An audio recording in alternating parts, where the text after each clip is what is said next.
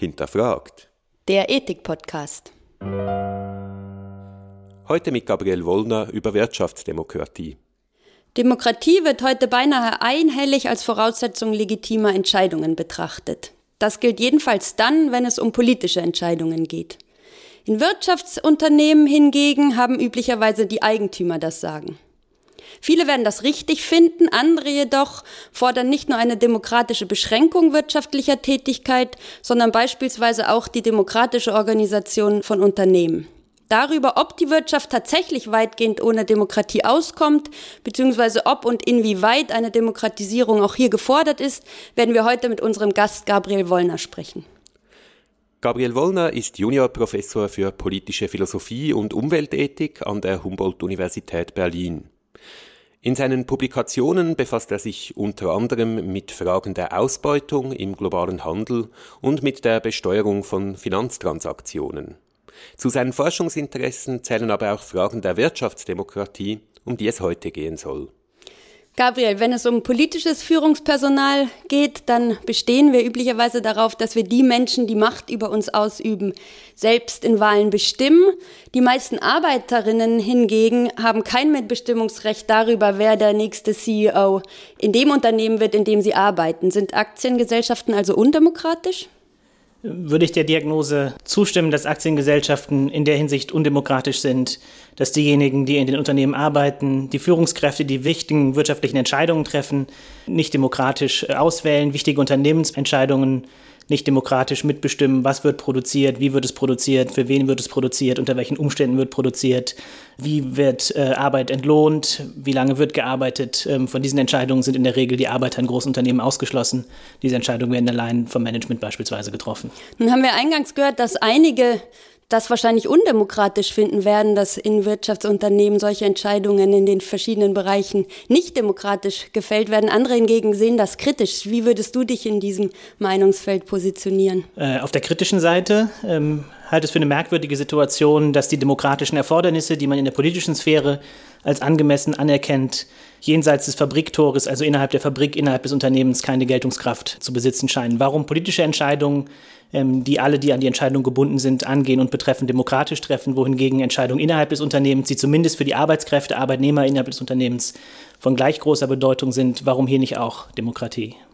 Jetzt gibt's ja irgendwie die Idee, wir haben so eine öffentliche Sphäre, da wird eben politisch, demokratisch entschieden und eine Privatsphäre, da entscheidet jeder für sich. Also mit wem ich eine intime Beziehung habe, ist meine Privatsache. Und wahrscheinlich würden Leute dann sagen, ja, und was ich mit meinem Unternehmen, das mir gehört, mache, ist doch auch meine Privatsache.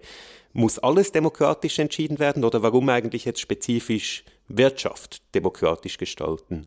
Weil das, was in Unternehmen geschieht, nicht nur für diejenigen von Bedeutung ist, die das, was im Unternehmen geschieht, ähm, als Teil ihrer Privatsphäre in Anspruch nehmen, sondern von gleich großer Bedeutung, wahrscheinlich sogar von größerer Bedeutung für diejenigen ist, die im Unternehmen tätig sind. Es handelt sich nicht um den direkten Nahbereich, der von der Privatsphäre geschützt ist, wie beispielsweise das Familienleben, die eigene Wohnung, sondern der Betrieb ist ein Ort, äh, ein Unternehmen, an dem Dinge geschehen, die auch für die Nicht-Eigentümer des Unternehmens ähm, oder das von den Eigentümern beauftragte Management von Bedeutung sind. Deswegen eher in den Bereich, wenn man so möchte, der öffentlichen Angelegenheit fallen, äh, weil auch die Arbeitnehmer von dem, was im Betrieb ähm, auf fundamentale, umfassende Art und Weise betroffen sind.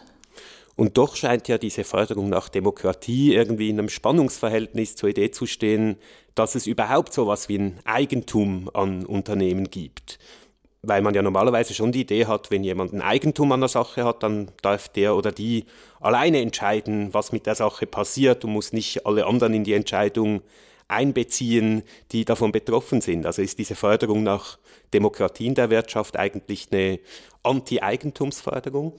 Wenn man sie auf radikale Art und Weise versteht, dann glaube ich schon.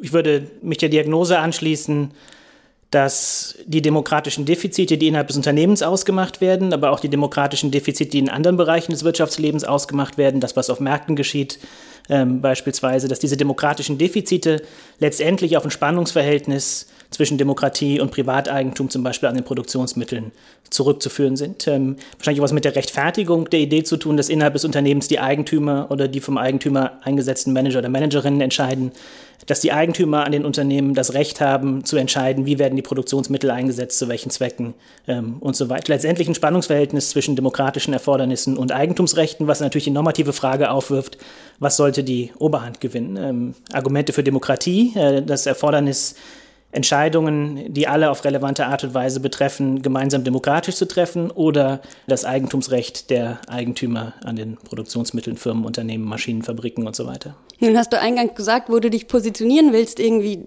überwiegt die Demokratie, aber was sind die Gründe, warum Demokratie dann gewichtiger ist als diese Eigentumsforderungen?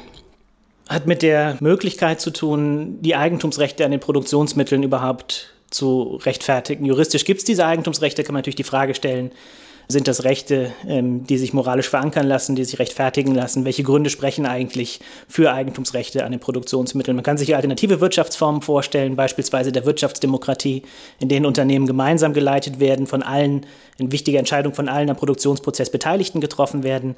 Ähm, warum nicht diese Alternative? Warum eigentlich Eigentumsrechte? Eigentumsrechte stellt sich heraus bei längerem drüber nachdenken, sind erstaunlich schwierig zu rechtfertigen. Naturrechtliche Rechtfertigungen mit Locke'schen oder Nozick'schen Ideen halte ich für nicht besonders überzeugend. Die vielversprechenden Versuche, Eigentumsrechte zu rechtfertigen, sind auch letztendlich nicht darin erfolgreich, das bestehende Eigentumsregime zu rechtfertigen, sondern deuten bei längerem drüber nachdenken eigentlich eher darauf hin, ähm, dass sowas wie Wirtschaftsdemokratie angemessen ist.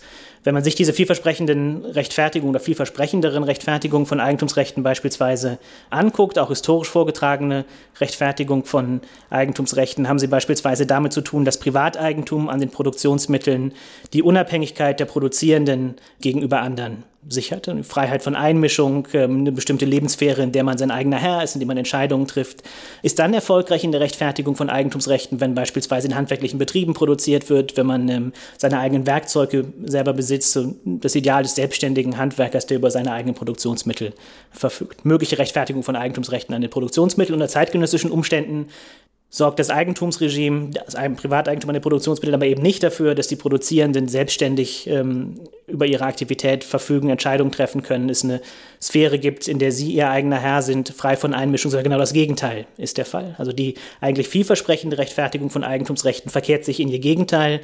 Sie rechtfertigt nicht das Bestehen des gegenwärtigen Eigentumsregimes, sondern würden eigentlich eine Alternative unterstützen. Man müsste darüber nachdenken, wie lässt sich das zugrunde liegende Ideal, wir sind freie Produzenten, die selbst Entscheidungen treffen, wie ließe sich das verwirklichen. Wirtschaftsdemokratie statt Eigentumsrechten. Um das jetzt nur noch mal pointiert auf den Punkt zu bringen, dann ist es nicht, dass die Demokratie die Eigentumsrechte überwiegt, entsprechend deiner Position, sondern du würdest sagen, Eigentum lässt sich gar nicht rechtfertigen, zumindest nicht in dem Umfang, wie wir das heute annehmen. Und deshalb müssen Unternehmen demokratisiert werden, etwa. Und die vielversprechendsten Rechtfertigung von Eigentumsrechten sind eigentlich Rechtfertigung von was anderem, als diejenigen, die sie vortragen, ursprünglich, ursprünglich im Sinne haben.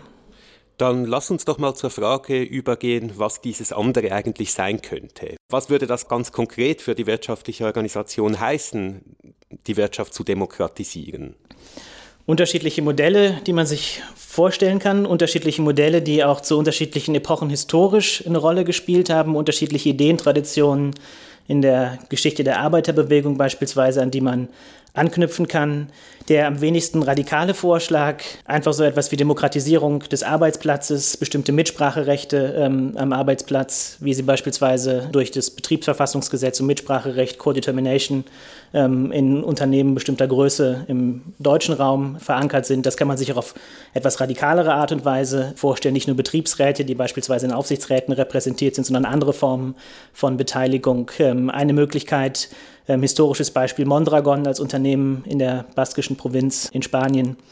Das ist der wenigst, am wenigsten radikale Vorschlag, einfach Unternehmen am Arbeitsplatz, mehr Mitspracherechte für diejenigen, die in den jeweiligen Unternehmen tätig sind. Radikalere Vorschläge, nicht nur Unternehmen zu demokratisieren, sondern das Wirtschaftsleben insgesamt zu demokratisieren. Nicht nur das Spannungsverhältnis zwischen Privateigentum und Demokratie näher auszubuchstabieren, sondern auch das Spannungsverhältnis zwischen wichtige wirtschaftliche Entscheidungen werden über Märkte getroffen ähm, oder sollten sie demokratisch getroffen werden. Möglichkeiten, über die Michael Albert beispielsweise spricht, Participatory Economy, Wirtschaftsleben, in dem die zentralen volkswirtschaftlichen Entscheidungen auch auf demokratische Art und Weise getroffen werden durch teilnehmende demokratische Planung des Wirtschaftsgeschehens. Was wird produziert, für wen wird es produziert, wie wird es produziert, wird auf demokratische Art und Weise auch auf der Makroebene ähm, getroffen. Historische Vorläufer dieses Modells, beispielsweise in der Rätebewegung, der rätesozialistischen Tradition, auf gewisse Art und Weise auch in anarchosyndikalistischen Ansätzen in der Geschichte der Arbeiterbewegung. Dritte Möglichkeit, ähm, den demokratischen Staat zu stärken, um über demokratisch legitimierte staatliche Institutionen Eigentumsverhältnisse aufzuweichen, umzugestalten, dafür zu sorgen, dass Wirtschaftsleben stärkerer demokratischer Kontrolle unterliegt. Jetzt hast du hier ein breites Spektrum aufgemacht, das so von der kleinen Stellschraube am Aktienrecht reicht bis zu etwas, was wahrscheinlich dann unter Vergemeinschaftung der Produktionsmittel laufen würde würde ich gern versuchen, ein bisschen zu kitzeln, was du selbst da eigentlich überzeugend findest. Also wie würdest du denn gerne die Wirtschaft demokratisieren? Aus einem rein normativen Gesichtspunkt halte ich tatsächlich diese rätesozialistisch-anarchosyndikalistischen Ansätze für die überzeugendsten. Also tatsächlich der Ansatz, dieses Ideal der Assoziation der freien Produzenten auszubuchstabieren, Selbstbestimmung am Arbeitsplatz, über Räte, die das Wirtschaftsleben auf der Ebene des Unternehmens, auf der Ebene des Industriezweiges bis hin zu den gesamtvolkswirtschaftlichen Entscheidungen ähm, über direkte Demokratie, diese zentralen Fragen beantworten. Allerdings die rein normative Perspektive, wenn man gewisse Feasibility Constraints und historische Erfahrungen ähm, hinzunimmt, macht es wahrscheinlich Sinn, über weniger anspruchsvolle Alternativen nachzudenken. Die zentrale Herausforderung, der man sich heute als Wirtschaftsdemokrat wahrscheinlich ausgesetzt sieht, anders als es der Fall war, wenn man diese Fragen vor 60, 70, 80, 100 Jahren nachgedacht hat, wie das historisch der Fall war, die Frage, wie kann sowas wie eine Wirtschaftsdemokratie vor dem Hintergrund von Globalisierung eigentlich funktionieren. Also zusätzliches Feasibility Constraint ähm, in Anbetracht von internationalen Finanzmärkten, Kapitalmobilität, internationalem Handel und so weiter. Wie lässt sich das Ideal von irgendwie wirtschaftlich demokratisch verfassten Institutionen, sei es auf der Ebene des Unternehmens, sei es auf der politischen Ebene, im nationalstaatlichen Kontext eigentlich umsetzen. Eine Frage, die dann wahrscheinlich innerhalb des normativen Ideals noch zentral ist, ist, wer genau soll in der Wirtschaftsdemokratie eigentlich demokratisch worüber entscheiden? Weil zum Teil klingt das jetzt nach ganz klar, die Produzentinnen und Produzenten entscheiden, wie ihr Unternehmen ausgestaltet ist. Als du dann über die Rolle des Staates gesprochen hast, da war die Idee wahrscheinlich breiter, also auch die Konsumierenden, die diese Produkte dann verwenden. Vielleicht gibt es sogar noch Dritte, die weder Konsumentinnen noch Produzenten sind, aber in irgendeiner Weise betroffen sind von Entscheidungen.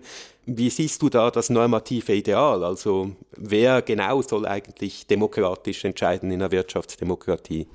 Schwierige Frage, da die Trennlinie genau und auf überzeugende Art und Weise zu ziehen. Es gibt sicherlich Entscheidungen, bei denen es Sinn macht zu sagen, das sind Entscheidungen, die gehen primär die Produzenten an, die dürfen die Produzenten für sich treffen. Auf der anderen Seite gibt es ein Spannungsverhältnis zwischen Interessen von Produzenten beispielsweise und Interessen von Konsumenten. Das muss auch irgendwie auf demokratische Art und Weise austariert werden. So wie es Genossenschaften oder Kooperativen auf Produzentenseite geben kann, kann es das Gleiche auf der spiegelbildlichen Seite der Konsumenten beispielsweise geben. Dann muss es irgendwelche demokratischen Mechanismen geben, die die beiden Seiten ähm, zusammenbringen. Die Konsumenten artikulieren und formulieren ihre Konsuminteressen, fassen die auf irgendeine Art und Weise zusammen. Die Produzenten überlegen sich, was würden wir ähm, in der nächsten Periode gerne gemeinsam produzieren. Das fällt unter Umständen nicht zusammen. Muss es irgendeinen Mechanismus des Ausgleichs geben? Die Produzenten müssen die Interessen der Konsumenten berücksichtigen und andersrum die jeweiligen Vorlieben müssen sich anpassen, sodass sich hoffentlich irgendwas wie ein Gleichgewicht einstellt. Um die systematische Frage zu beantworten, sowas wie das All-Affected Principle könnte man berücksichtigen. Man könnte sich überlegen, ob ähm, der demokratische Einfluss, den man auf die jeweilige Entscheidung hat, was damit zu tun hat, inwieweit man von der jeweiligen Entscheidung ähm, betroffen ist. Die direkten Produzenten innerhalb eines Unternehmens werden auf sehr direkte und umfassende Art und Weise von der jeweiligen Entscheidung betroffen sein. Zulieferer beispielsweise werden auf etwas indirektere Art und Weise davon betroffen sein. Gemeinden, ähm, Kommunen, das Land, in dem man tätig ist, werden wiederum auf andere Art und Weise betroffen sein. Vielleicht irgendeine Art von Mechanismus, der der Grad des Ausgesetztseins gegenüber der Entscheidung mit der Stärke des demokratischen Einflusses verbindet und verknüpft. Aber der Markt spielt dann eigentlich keine große Rolle mehr, weil eine Idee ist ja, dass die Interessenvermittlung zwischen produzierenden Seite und konsumierenden Seite irgendwie einfach stattfindet, indem die Konsumentinnen sagen, wie viel sie zu zahlen bereit sind und die Produzierenden sagen, zu welchem Preis sie zu verkaufen bereit sind und dann kommt ein Handel zustande oder auch nicht. Das wird ersetzt durch den demokratischen Fünfjahresplanung. Der radikale äh, Vorschlag wäre tatsächlich sowas wie den Marktmechanismus durch, durch demokratische Planung zu ersetzen. Mm, ja. Wenn du selber Feasibility Constraints vorher erwähnt hast, ist jetzt allerdings die Frage, ob dein neuer Vorschlag, dass wir das alles demokratisch entscheiden müssen und sozusagen herausfinden, wer am meisten oder in relevanter Weise betroffen ist und die kommen zusammen und entscheiden demokratisch über diese Punkte, nicht möglicherweise auch eine gewisse Machbarkeitsbegrenzung hat. Ob das nicht auch ein praktisches Problem hervorruft, wenn wir alle diese Punkte demokratisch entscheiden müssen. Und nicht nur die was noch hinzukommt, die ohnehin zusammenarbeiten an einem Ort, sondern auch noch alle möglichen anderen, die in relevanter Weise von den Entscheidungen in ihren Interessen betroffen sind. Ja, also die Entscheidungen, die getroffen werden müssen, gestalten sich vielleicht so komplex, dass diese Feasibility-Sorgen auftreten, wenn man diese ganze Metafragen berücksichtigt. Es muss auch auf irgendeine Art und Weise entschieden werden, wie genau welche Fragen entschieden werden, von wem, mit welchem demokratischen Einfluss und so weiter, wird das Ganze nochmal kompliziert im Quadrat. Vielleicht auch die Sorge, dass man seine gesamte verfügbare Zeit in Genossenschaftstreffen ähm, mit Abstimmen, Diskutieren und so weiter verbringt und eigentlich zu nichts anderem mehr kommt. Auf der einen Seite könnte man die Hoffnung äußern, dass sich viele dieser Fragen über neue Technologien regeln lassen, Verfahren, die mit Liquid Democracy und so weiter beispielsweise zu tun haben. Also Hoffnung setzen auf, auf Technologien, die Zeit lässt sich reduzieren. Es gibt irgendwie Art und Weisen, dem technisch Herr zu werden, um diese Feasibility-Sorgen ähm, einzufangen. Auf der anderen Seite muss man sich vielleicht gar nicht ausschließlich auf diese technologische Hoffnung verlassen, sondern kann auch einen Blick in die Geschichte werfen, wo man historisch gesehen zumindest in manchen dieser Versuche dem Medial relativ nahe gekommen ist. Beispielsweise in, ähm, im Bürgerkriegsspanien Barcelona in den 30er Jahren, von 1936 an, wo es der se Volkswirtschaft zugegebenermaßen auf einem geografisch beschränkten Raum unter bestimmten Bedingungen zumindest gelungen ist, diesem Medial der Assoziation der freien Produzenten relativ ähm, nahe zu kommen. Die Versorgung war sichergestellt, äh, zentrale Industrien sind in Arbeiterhand verwaltet worden, der öffentliche Nahverkehr beispielsweise, aber auch Lebensmittelproduktion beispielsweise. Für die Zeit, die es gedauert hat, erfolgreich und diese Feasibility-Sorgen sind eigentlich nicht auf diese Art und Weise ähm, durchgeschlagen, wie man das vielleicht ähm, befürchten sollte. Es gab keinen Zusammenbruch der Volkswirtschaft, die Effizienzeinbußen waren minimal. Es war sogar in einigen Beispielen der Fall, dass die Unternehmen nach dieser Phase der Kollektivierung und der Selbstverwaltung in wesentlich besserem Zustand, in besserem Schuss waren, als sie das im Vorfeld gewesen sind. Wenn wir deinen Vorschlag jetzt annehmen, dass wir in diesen wirtschaftlichen Bereichen demokratisch entscheiden müssen, und zwar aufgrund der Annahme, dass diese Entscheidungen, die dort getroffen werden, alle möglichen Menschen in ihren Interessen betreffen, frage ich mich, was die Implikationen für andere Bereiche sind. Sollen wir dann auch zum Beispiel demokratisch darüber entscheiden, über welche Bereiche angemessen geforscht wird, weil diese Forschungsergebnisse natürlich im gleichen Maße die Interessen verschiedener Menschen betreffen. Lassen sich noch zusätzliche Gründe nennen, die diesen Bereich abgrenzen von zum Beispiel Forschungsentscheidungen, anderen Dingen, wo diese Interessensbetroffenheit genauso äh, relevant wäre. Ja und nein. Ich würde auf der einen Seite zugestehen oder annehmen oder vielleicht sogar fordern, dass es auch andere Lebensbereiche gibt, die demokratisiert gehören. Forschungsfragen vielleicht, andere Institutionen, Universitäten, Schulen, nicht unmittelbar der Wirtschaft zuzuordnende Lebensbereiche, in denen Demokratie eine größere Rolle spielen sollte, als sie das gegenwärtig tut. Trotzdem lassen sich auch diese Bereiche, welche Forschungsfragen sollen wir behandeln, diese Frage wurde angesprochen, abgrenzen von beispielsweise äh, Marktgeschehen oder Geschehen innerhalb von Unternehmen. Es geht nicht nur darum, dass Interessen betroffen sind, sondern auch darum, dass auf eine bestimmte Art und Weise Herrschaft ausgeübt wird in Unternehmen beispielsweise. Das Management ist weisungsbefugt gegenüber den Angestellten. Äh, man befindet sich in einem Abhängigkeits- und Herrschaftsverhältnis äh, gegenüber den Vorgesetzten. Sie erheben den Anspruch darauf, eine legitime Autorität darzustellen gegenüber dem Arbeitnehmer. Die Manager und Chefs können ihre Angestellten auf eine bestimmte Art und Weise behandeln, ähm, wie es in anderen lebensweltlichen Kontexten moralisch nicht zulässig wäre. Das heißt, die Tatsache, dass hier Herrschaftsverhältnisse bestehen und Herrschaft, die auch irgendwie der Rechtfertigung bedarf, unterscheidet den Fall des Unternehmens, auch den Fall von Märkten, denke ich, ähm, von der Frage, über welche Forschungsthemen sollten Universitäten geforscht werden.